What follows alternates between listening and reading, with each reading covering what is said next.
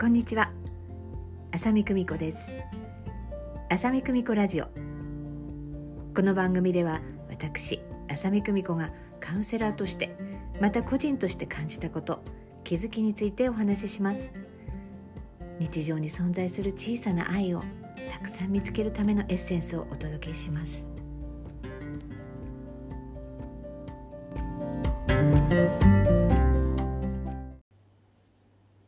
ゴールデンウィークも後半に入りましたね、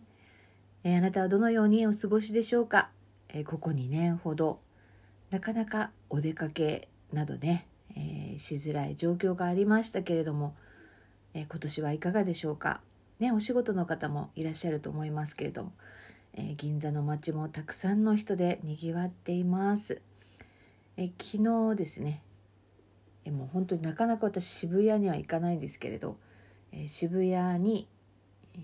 行ってきたんですね。もうあまりの渋谷の変わりようにちょっとびっくりしましたね。もうとにかく渋谷はいつ行ってもあのもう駅が工事中で今日はどのルートを使って乗り換えようかなってあの考えちゃうほどあの本当に大きな大規模工事ですね。行われていました。本当にすごく綺麗になっていましてまだまだ街は変化の真っ只中という感じですけど宮下公園がまさか空中に浮いてるとはっていうね公園なのにね地上にあるんですよ。ちょっと不思議ですけどね。それもまた都会のね贅沢な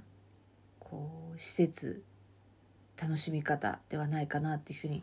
え思いますね。えー、路面ですねあの地上にはもうハイブランドがずらっと並んでいましてその、うん、上にも個性的なお店や、え、飲食店などが入ったこうビルになってましてその一番上がね公園になってるんですよね。え、銀座でもあの私が勝手にね空中公園って呼んでるんですけどあの本当に建物の上に公園があるみたいな施設ってあったりするんですけどね。もう都会はなかなかね地上はもう人と建物で溢れていますので空を見るにはねちょっと上に上がらなきゃいけないっていうところがあったりしますけれども、えー、みんな楽しそうにねお出かけを楽しんでいたり、えー、ね、お散歩を楽しんだり、ね、ジョギングを楽しんだりという姿が見れるっていうのはいいなっていうふうに思いますね。今朝もあの銀座の近くのいろんなお店を回ってましたけども本当に地方から来た方がねもう行列を作っていましてやはりいつもとは違うこのゴールデンウィークをね感じています。銀座の中央通りの歩行者天国もすごい人でしたよ。今日はねにぎわっていました。5月に入りましたけれど4月のワークショップねエネルギーをチューニングするというテーマで、えー、2回ですね。2日間。2日間にわたってやっていきました。午前の部と午後の部とっていうことでやってまいりました。でご感想をね頂戴、えー、しましたね。人生のストーリーは決まっていて自分ではどうしようもない流れの中にいることが大きいと思っていたのですが日常の選択一つ一つが人生を作っていくんだと分かりその選択の結果までも自分で選んでるんだという驚きもありましたが分かる感覚もあって面白かったです。自分の本音をしっかり認めて大事にしていこうと思います。自分の心地いいも拾っていきます。エネルギーをチューニングするのは難しいことかもと思っていましたが結構簡単なことなんだって分かって安心しました。理想を描けないことを悩んでいましたが気分も人生のストーリーも選びほ選び放題なんだ。だったら何を選ぼうかなと少しウキウキしています。ありがとうございました。というご感想を頂戴しました。そうなんですねもう自分の人生っていうのはもう自分の力でどうにもならないことっていうふうにこう思ってしまうとねえー、なんかこう生きる意欲もちょっとね減っていっちゃうみたいなところもあります。えー、もちろん私たちの意識の外側で、えー、大きな流れもあったりしますからね。えー、全部が全部自分の思い通りっていうことではないんですけどでもね結局のところ自分の魂の流れとか宇宙の流れとかっていうのがありましてそれにね乗っていくっていうことがねすごく大事なんですね。でその人生の流れをつかむってつかもうとするとつかめないですよね。なので自分がこうしたいなそんなね純粋な思いそしてこれは私がそうしたいからそうしたんだっていうような意識っていうことであたかも自分がそうしたんだ私がそうそれを選んだんだっていう風な意識でいるとどういうわけかものすごく大きなギフトに恵まれるということが分かります。不思議ですよね。自分が選択してるのにのいろんなねプレゼントが勝手にやってくるみたいなことが起きたり、えー、しますね。本当にねこの地球上で生きるっていうことって本当に面白いなっていうふうに思いますね。気分が落ち込んだり、えー、することももちろんありますけれどエネルギーをチューニングするっていうのはとってもシンプル、ね、自分の心を優しく抱きしめたりえ時にね自分が落ち込んだことをよしよし本当にそうだねとか、えー、自分が何をって怒ったことを本当それムカつくよねっていうふうに寄り添っただけで心がスーッと落ち着いたり、えー、するんですよね。子供がほらケロッとねさっきまでなんか笑ってたのに泣いちゃったりとか泣いてたと思ったらすごいケロッとしたりとかっていうふうにこうコロコロ変わるっていうのはあのその時その時、え自分に寄り添ってるからなのかなっていうふうに思いますね。まあ、そういう意味で、え女性って感情がねコロコロ変わるってよくね言われます。まあ、人によって全然違いますけど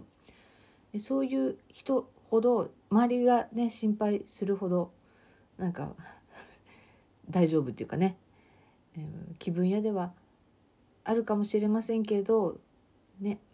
意外とこう深刻なことにはならなかったりっていうことがありますよね。溜め込んだり我慢したりで我慢してたり溜め込んだりするのを自分でわからないようにしているっていうのがね自分のエネルギーのチューニングをしづらくしているということにもなってるのかなっていうふうにも思いますね。えぜひ5月も近々ワークショップ企画していきたいと思いますので是非、えーご参加くださいね。もういろんなあのお話が出てきます参加者様によって必要な事柄がより深まってきたり新しいテーマが生まれたりっていうようなこともありますのでぜひぜひその時その場その時で学べることを共に学んでいきたいなっていうふうに思っています。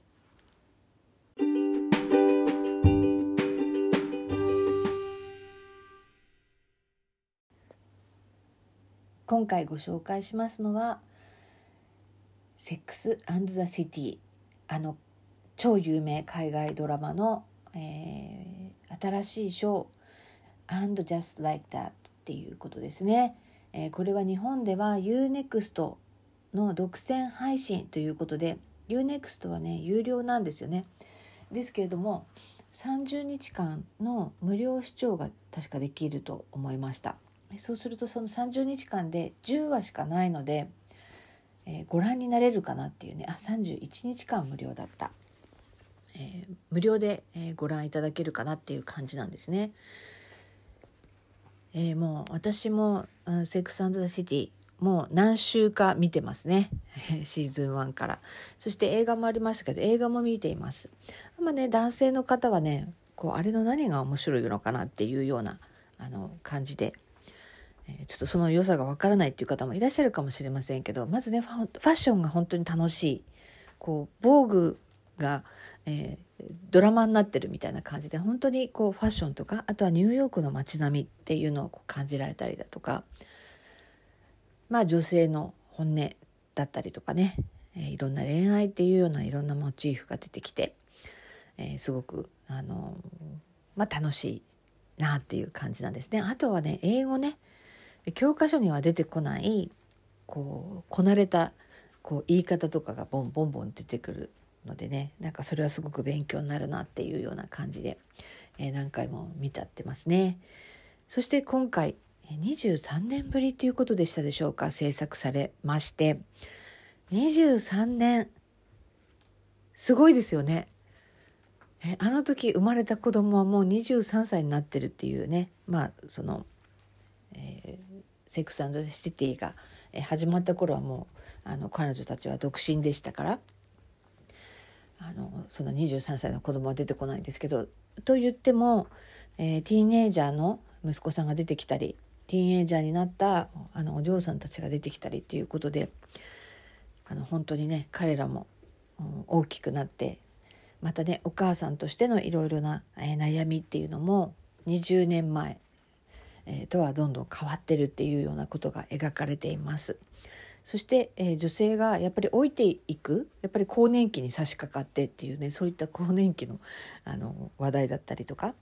あとはちょっとネタバレになっちゃいますけど、えー、パートナーが亡くなったりっていうようなことが起きてきた時にそのパートナーの死をどうやって受け止めていてえー、どうやってその後の人生に、を生きるのかというようなテーマだったりそしてまた、え、LGBT のテーマだったりということで本当結構大きなテーマがてんこ盛りのドラマで、え、10話だけでどのようにこう、え、この一つの作品としてこうまとまってメッセージを届けてくれるんだろうっていうふうにあの感じていたんですけど。私はねえ、このドラマやっぱり50代になった彼女たちのさまざまな悩みとか、え、現実っていうところ、え、それでも前を向いて一生懸命、え、新しい一歩を踏み出そうとしているような姿っていうのはやっぱりとっても素敵だなって思いましたし、え、それも本当それぞれそれぞれなんだなっていうふうにで、まあ、彼女たちはですね、えー、当時4人のね大親友だったんですけど現実にもそのその4人のキャストのこうなんていうんですか関係性っていうのがやっぱり変わってしまって、えー、4人揃って新しいドラマをスタートっていうことができなかったんですよね。そういうのも逆にリアルじゃないでしょうか。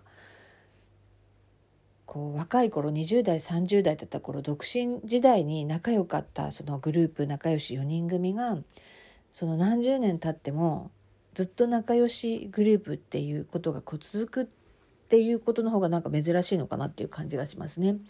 これいい悪いではなくてそういうことっていうのは実際あると思うんですよね。その辺もなんかとっても自然に描かれていました。で実際は、ね、出演交渉がどうのこうのみたいな、まあ、そういうゴシップが出てましたしどんなふうにその辺あの描かれていくのかなっていうふうに、えー、ちょっと楽しみにしていた部分でもあるんですけどその部分も本当に自然にこう描かれていましてそれはとってもあのリアルに。そして何か肯定的にそしてまたねあの疎遠になってもなんかやっぱりこうお互いに助け合ってた頃っていうか、まあ、そういういい時代を確かに共に生きてきたっていうことってやっぱり素敵だなって思わせるようなこう場面がところどころに出てきてあの胸がちょっと熱くなりましたね。だからね私たち最近ほらスピリチュアルでもねこう何？こう古い関係性を手放すとかさこうなんか波動が変わるとこう付き合う人たちも変わってくるとかなんかそんなことをこう出てくるじゃないですか。その時にああじゃあ今仲良くしてる人たちってもう次の世界に一緒に行けないのかな？みたいななんかそういうこととかがあったりしますけどもし仮にそういうことがあったとしてもその未来ってどういうふうな未来なの？っていう一つのバージョンとしてっていうかそんなに悲観的なものじゃないよっていうような側面もあるんじゃないかなっていうことをこう示唆してくれるような、えそんな、え内容になっています。必ずしもじゃあねそのこう離れ離れになった人ともこういい関係っていうことを期待するっていうことではなくて確かにお互いいい時を過ごしていたっていうことっていうのは何らかやっぱり自分の中ではこの人生の中ではやっぱり大切な1ページなんだなっていうふうに思います。ですからずっと同じ関係を続けていくっていうことを重要視するのではなくやっぱり今ここで生きていくということってすごく大切だなっていうことをこう思い出させてあのくれました。え本当にいろんなテーマがこう盛りだくさんなんですけど自分自身もやはり同じ年代になってさあ私はどんなふうに生きていくかなっていうふうにあの日々ねあの私も思っています。もう本当にこうあらゆる選択肢に開かれていて本当にねこうしてもいいしああしてもいいしこうしてもあもちろんありだなっていうのがこうずらーっとこう、うん、素晴らしいカタログが並んでるみたいなあの、まあ、素晴らしくないカタログもねあるんだよ。あのありとあらゆるカタログがあってえー、自分はどうしようかなっていうようなこともこう感じて、えー、いるので改めてあなんか本当に心に沿ってシンプルにこう生きていこう。そして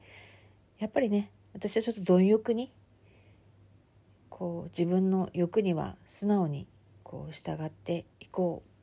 っていうふうにねこう思わせて、あのー、くれましたね。人生ね最後の最後まで本当どうなるかわからないから楽しいだよね分かっちゃったら面白くないかもしれないねだから分からないことを楽しむっていう感覚もやはりそれはねやっぱりこの年齢になったからこその感覚かなっていうふうに、えー、思っていますまあそんな中でもねちょっとこういろんな可能性を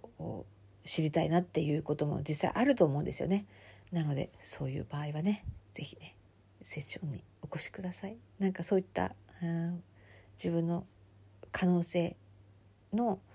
重要な濃い部分とかっていうものをね自分でこうつかめたりこうしたいなっていうのをやっぱりそれでいいんだなっていうふうに思えたり、え、することってあのすごく大切かなと思います。私自身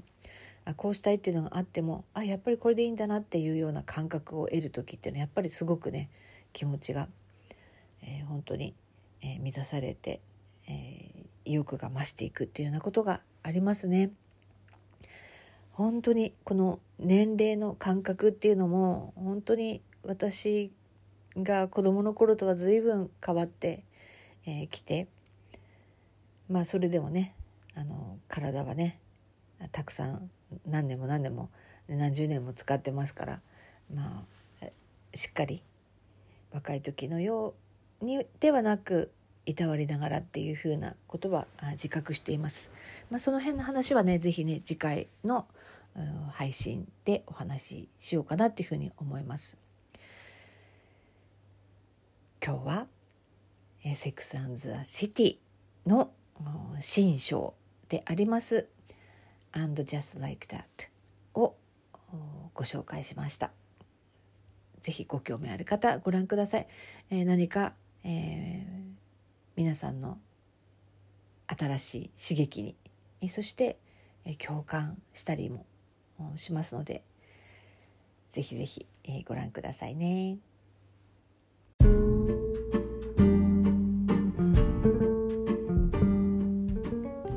ございます。えこの番組では皆さんのお悩みや疑問気になることや私に聞いてみたいことを募集しております。気になっていることモヤモヤしていること嬉しいことこんなことがあったよこんなことに気づいたよなど何でも構いません。ご応募はメールもしくは公式 LINE にてお送りください。また概要欄にコミュニケーションフォームがございます。そちらからもお送りいただけますので是非ご感想なども含めてお声をいただければと思いますそれでは現実という夢の中を思いっきり楽しみましょうね浅見久美子でした。